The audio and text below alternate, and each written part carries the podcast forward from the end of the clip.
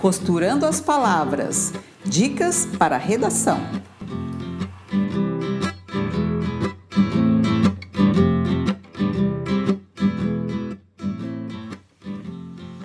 Olá, pessoal.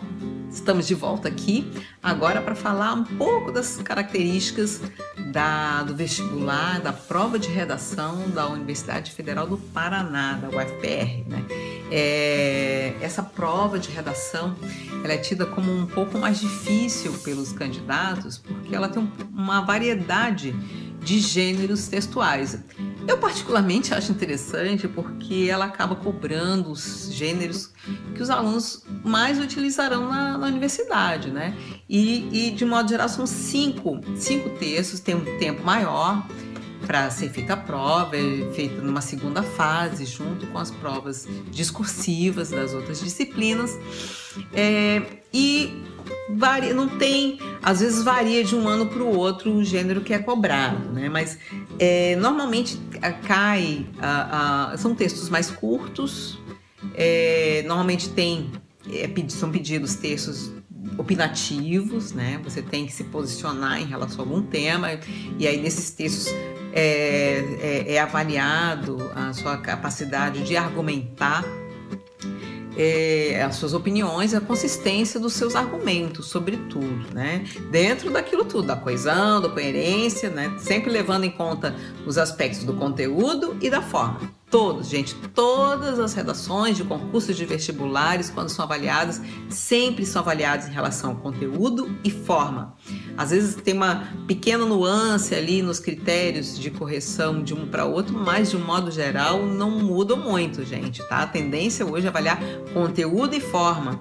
Não só a forma, não são os aspectos gramaticais, mas o conteúdo, a capacidade de argumentação, muitas vezes o senso crítico também. É, na, na UFPR também a, a, costuma bastante cair uma, uma imagem, uma charge, uma foto para você fazer uma análise. Né? Eles, eles apresentam uma proposta de texto é, em que você tem que interpretar, tem que saber ler é, essa imagem, né? E a partir dele produzir o texto conforme o gênero que foi é, pedido, né? Também ah, ah, é, é, é, bastante cobrado é, é, pequenos textos em que você tem que fazer uma transposição de, de discurso, um texto que está no discurso direto, passar para o indireto de, do, né? E normalmente é pedido isso. Também até como é pedido um, para você para você fazer um resumo resumo sempre é pedido, né? às vezes é feita uma resenha também,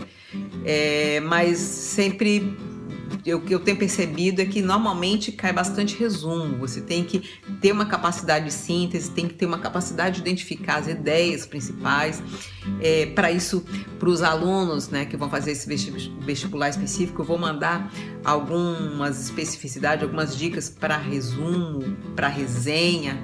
É, nesses textos você tem que ter bastante atenção e eles avaliam muito se você é, identifica os diferentes discursos que existem no texto. Então, quando você faz um resumo de um texto, você tem que dizer se aquela ideia é do autor que escreve o texto, se aquela ideia é de um autor que o, o autor do texto comenta, é, se ele concorda com aquela ideia, se ele discorda daquela ideia, se aquela ideia é sua ou não, tá? Então, isso tem que ficar muito é, diferenciado essas vozes no discurso, essas vozes discursivas. Isso é tem um peso bem grande, né? Porque isso faz parte da interpretação do texto. Você tem que, quando você lê um texto, muitas vezes a gente tem problemas de comunicação e nas redes sociais isso é um exemplo vivo, porque você às vezes confunde o que o autor disse com o que ele comentou de um outro texto e às vezes ele está concordando com outro texto, às vezes ele está discordando do outro texto. E isso você tem que você tem que identificar. E no seu texto, e às vezes no seu texto curto, você tem que evidenciar quem disse o quê, tá? Então isso é muito importante para quem quer exercitar isso. Eu vou avaliar isso nos textos que vocês me enviarem, tá?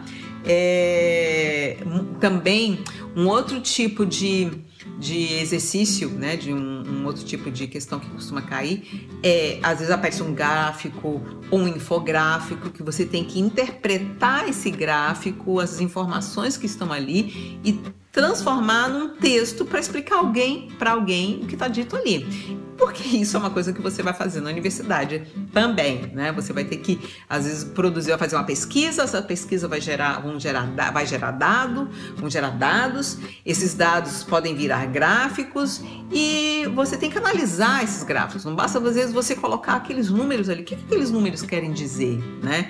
É, então, isso é também uma competência que você vai ser, é, é, vai ser verificada dos alunos, tá? Então, para isso a gente vai exercitar bastante. O que eu costumo fazer é mandar os temas anteriores para o pessoal ter um primeiro contato ali. É, e no mais, nas temáticas atuais, a gente vai discutir em sala, porque é tema atual. Mas em relação a exercícios do formato da prova, o meu melhor conselho é você pegar provas anteriores daquela universidade que você quer fazer e uh, exercitar bastante para você ter um domínio né, do, do que é pedido. Tá bom, gente?